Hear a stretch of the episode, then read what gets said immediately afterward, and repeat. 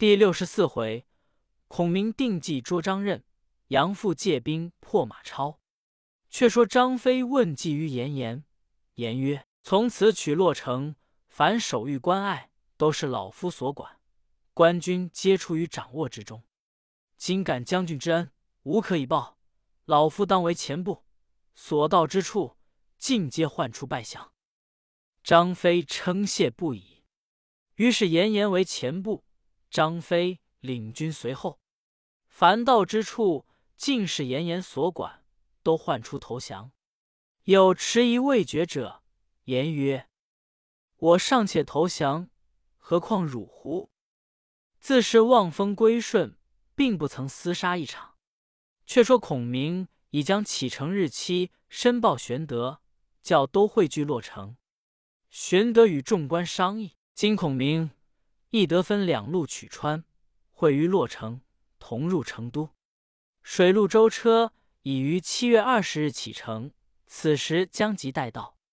今我等便可进兵。黄忠曰：“张任每日来诺战，见城中不出，彼军懈怠，不做准备。今日夜间奋兵劫寨，胜如白昼厮杀。”玄德从之。叫黄忠引兵取左，魏延引兵取右，玄德取中路。当夜二更，三路军马齐发。张任果然不做准备，汉军拥入大寨，放起火来，烈焰腾空。蜀兵奔走，连夜只赶到洛城，城中兵接应入去。玄德还中路下寨，次日引兵直到洛城，围住攻打。张任按兵不出，攻到第四日，玄德自提义军攻打西门，令黄忠、魏延在东门攻打，留南门、北门放军行走。原来南门一带都是山路，北门有浮水，因此不围。张任望见玄德在西门骑马往来，指挥打城，从臣至卫人马渐渐力乏。张任叫吴兰。雷同二将引兵出北门，转东门敌黄忠、魏延，自己却引军出南门，转西门单迎玄德。城内尽拨民兵上城，擂鼓助喊。却说玄德见红日平西，叫后军先退。军士方回身，城上一片声喊起，南门内军马突出。张任进来军中捉玄德，玄德军中大乱。黄忠、魏延又被吴兰、雷同敌住，两下不能相顾。玄德敌不住张任，拨马往山僻小路而走。张任从背后追来，看看赶上，玄德独自一人一马。张任引数骑赶来，玄德正往前尽力加鞭而行，忽山路一军冲来，玄德马上叫苦曰：“前有伏兵！”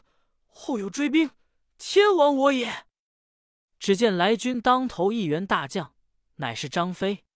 原来张飞与严颜正从那条路上来，望见尘埃起，知与川兵交战。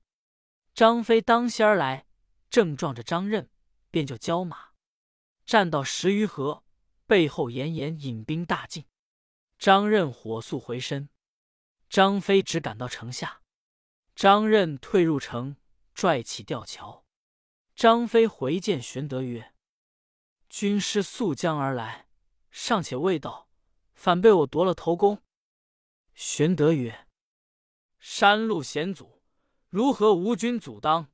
长驱大进，先到于此。”张飞曰：“余路关隘四十五处，皆出老将严颜之功，因此余路并不曾费分毫之力。”遂把义士严颜之事。从头说了一遍，引言言见玄德。玄德谢曰：“若非老将军，吾弟安能到此？”即脱身上黄金锁子甲以赐之。言言拜谢，正待安排宴饮，忽闻哨马回报：黄忠、魏延、河川将吴兰、雷同交锋，城中无益。刘归又引兵助战，两下夹攻，我军抵敌不住。黄二将败阵投东去了。张飞听得，便请玄德分兵两路杀去救援。于是张飞在左，玄德在右，杀奔前来。无意、刘归见后面喊声起，慌退入城中。吴兰、雷同只顾引兵追赶黄忠、魏延，却被玄德、张飞截住归路。黄忠、魏延又回马转攻，吴兰、雷同料敌不住。只得将本部军马前来投降。玄德准其降，收兵进城下寨。却设张任失了二将，心中忧虑。吴懿刘归曰：“兵势甚危，不决一死战，如何得兵退？”一面差人去成都见主公告急，一面用计敌之。张任曰：“吾来日领义军搦战，诈败。”引转城北，城内再以义军冲出，截断其中，可获胜也。吴懿曰：“刘将军、向府公子守城，我引兵冲出助战。”约会已定。次日，张任引数千人马，摇旗呐喊，出城搦战。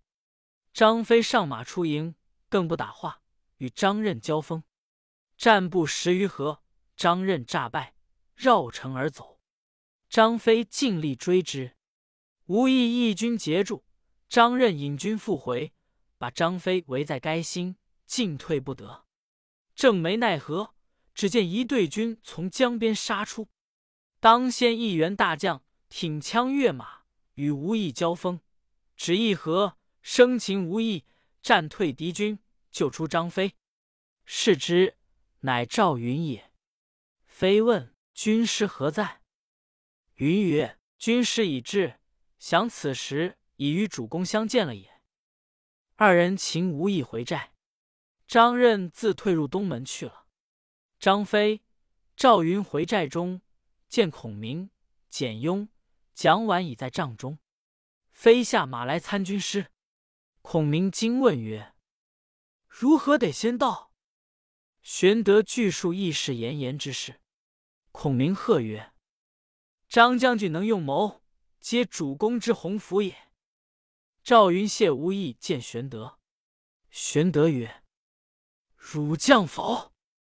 无意曰：“我既被捉，如何不降？”玄德大喜，亲解其缚。孔明问：“城中有几人守城？”无意曰：“有刘季玉之子刘询，辅将刘归、张任。刘归不打紧。”张任乃蜀郡人，极有胆略，不可轻敌。孔明曰：“先捉张任，然后取洛城。”问城东这座桥名为何桥？无异曰：“金雁桥。”孔明遂乘马至桥边，绕河看了一遍，回到寨中，唤黄忠、魏延听令曰：“离金雁桥南五六里。”两岸都是芦苇蒹葭，可以埋伏。魏延引一千枪手伏于左，单戳马上将；黄忠引一千刀手伏于右，单砍坐下马，杀散彼军。张任必投山东小路而来。张翼德引一千军伏在那里，就彼处擒之。又唤赵云伏于金雁桥北，待我引张任过桥，你便将桥拆断。却勒兵于桥北，摇围之势，使张任不敢往北走，退头南去，却好中计。调遣已定，军师自去诱敌。却说刘璋差卓英、张翼二将前至洛城助战，张任叫张翼与刘归守城，自与卓英为前后二队，认为前队，因为后队，出城退敌。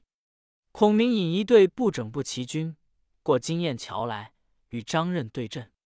孔明乘四轮车，观金羽扇而出，两边百余骑簇捧，遥指张任曰：“曹操以百万之众，文武之名，望风而走。今汝何人，敢不投降？”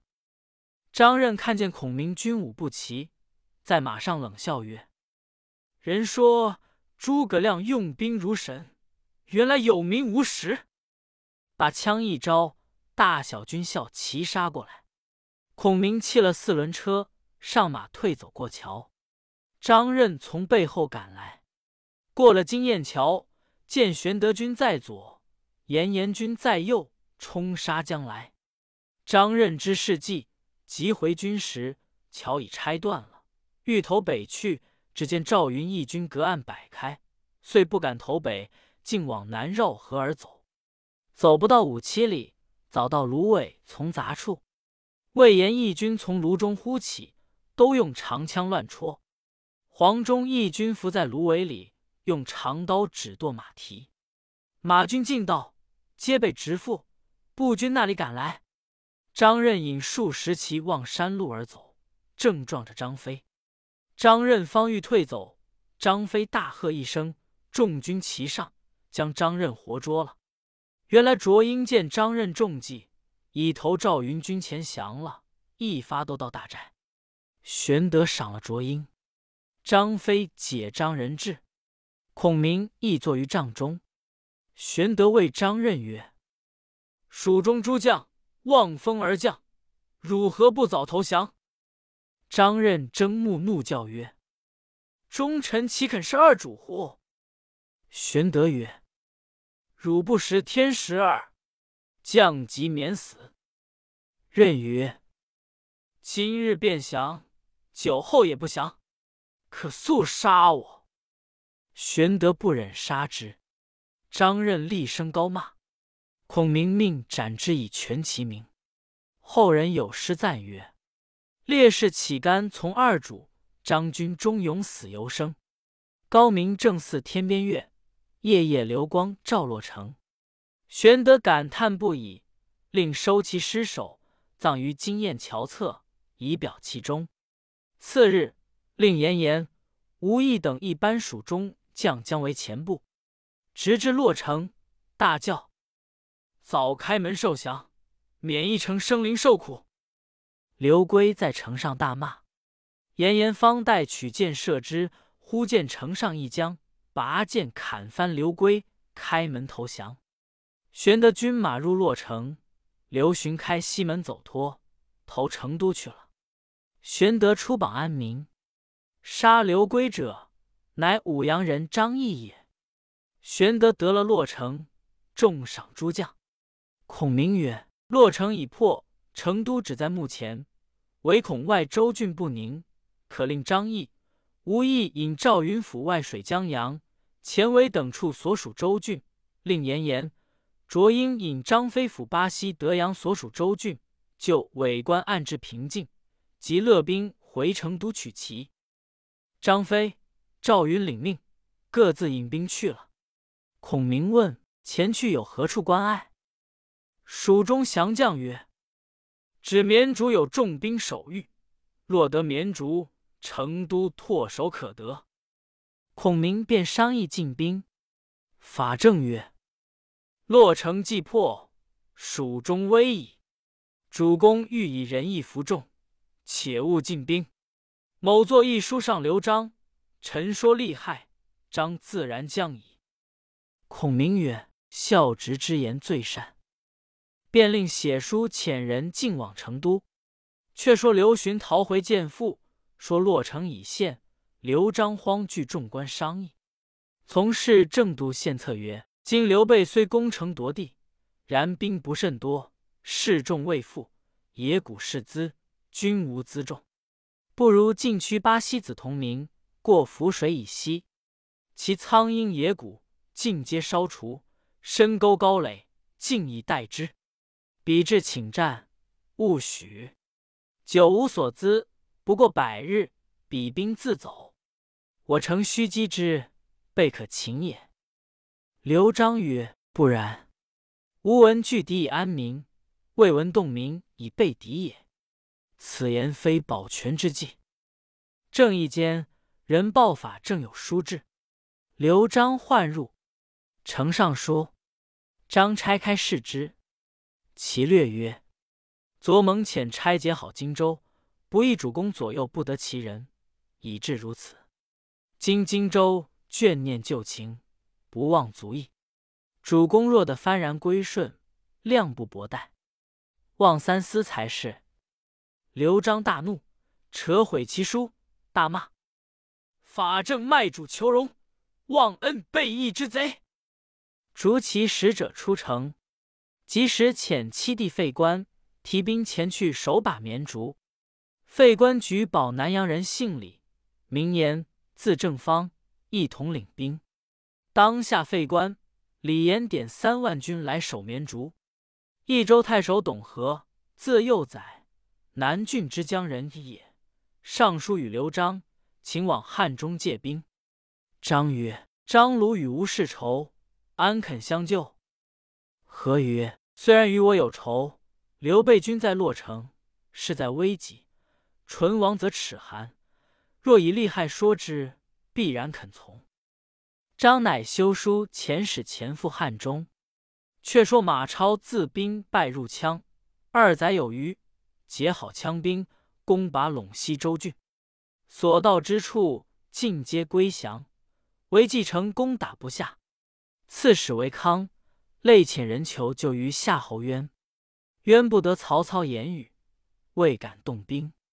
韦康见救兵不来，与众商议，不如投降马超。参军杨阜哭谏曰：“超等叛军之徒，岂可降之？”康曰：“事事至此，不降何待？”复苦谏不从。韦康大开城门。投拜马超，超大怒曰：“如今是急请降，非真心也。”将韦康四十余口尽斩之，不留一人。有人言杨阜劝韦康休降，可斩之。超曰：“此人守义，不可斩也。”复用杨阜为参军。复见梁宽、赵渠二人，超进用为军官。杨父告马超曰：“父妻死于临洮，乞告两个月假，归葬其妻，便回。”马超从之。杨父过历城，来见辅夷将军姜旭。旭与父是姑表兄弟，旭之母是父之姑，时年已八十二。当日，杨父入姜旭内宅，拜见其姑，哭告曰：“父守城不能保，主王不能死。”愧无面目见姑。马超叛军，妄杀郡守，益州市民，无不恨之。今吾兄坐据历城，竟无讨贼之心，此岂人臣之礼乎？言罢，泪流出血。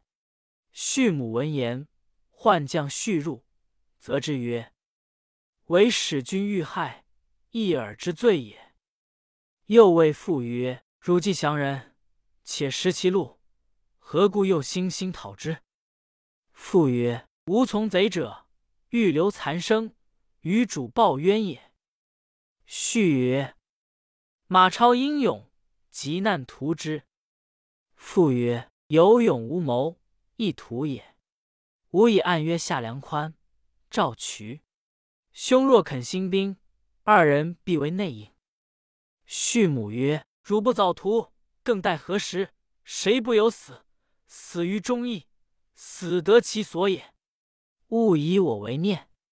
汝若不听一山之言，吾当先死，以绝汝念。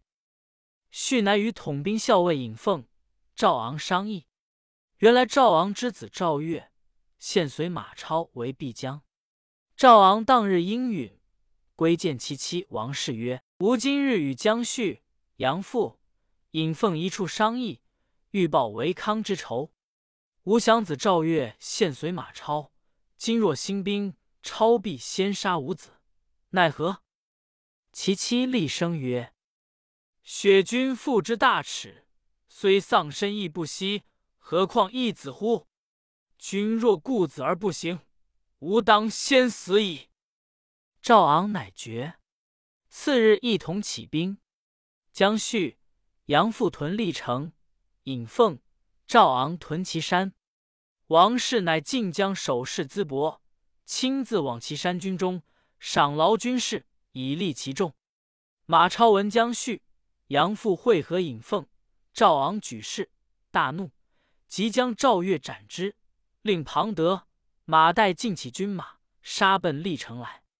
姜旭、杨阜引兵出，两阵原处，杨阜将旭衣白袍而出，大骂曰：“叛军无义之贼！”马超大怒，冲将过来，两军混战。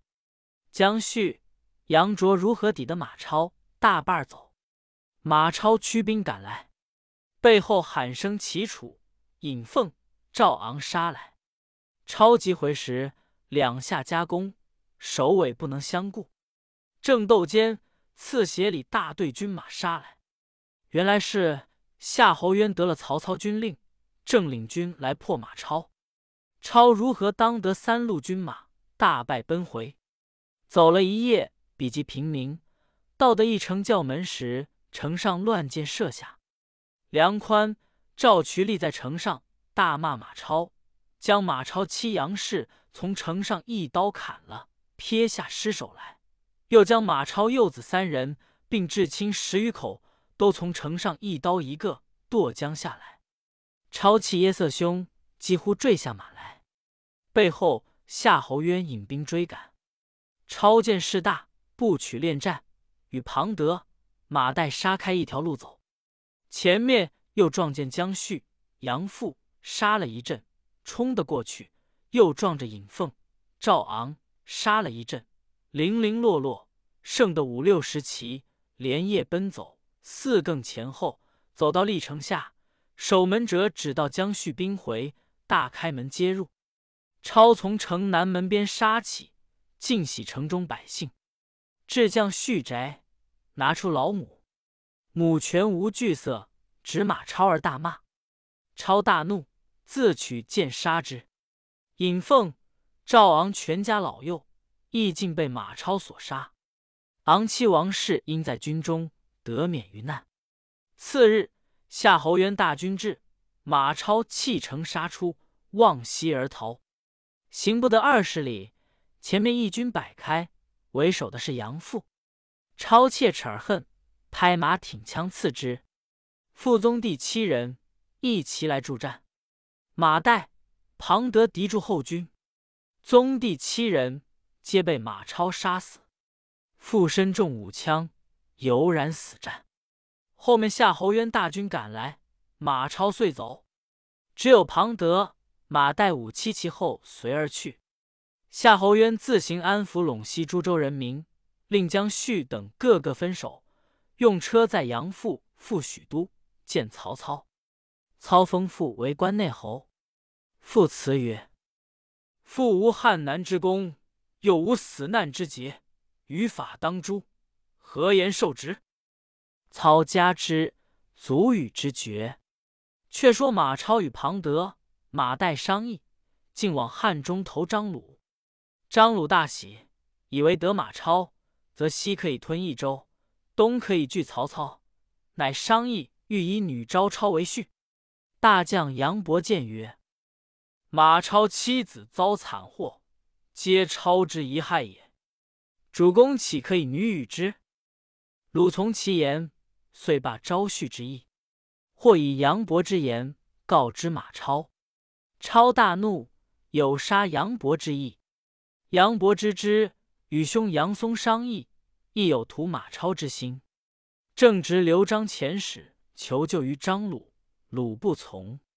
忽报刘璋又遣黄权到，权先来见杨松，说东西两川实为唇齿，西川若破，东川亦难保矣。今若肯相救，当以二十州相酬。宋大喜，即引黄权来见张鲁，说唇齿利害，更以二十州相谢。鲁喜其利，从之。巴西严普谏曰：“刘璋与主公世仇。”今事急求救，诈许割地，不可从也。忽阶下一人进曰：“某虽不才，愿起一缕之师，生擒刘备。勿要割地以还。”正是。方看真主来西蜀，又见金兵出汉中，未知其人是谁，且看下文分解。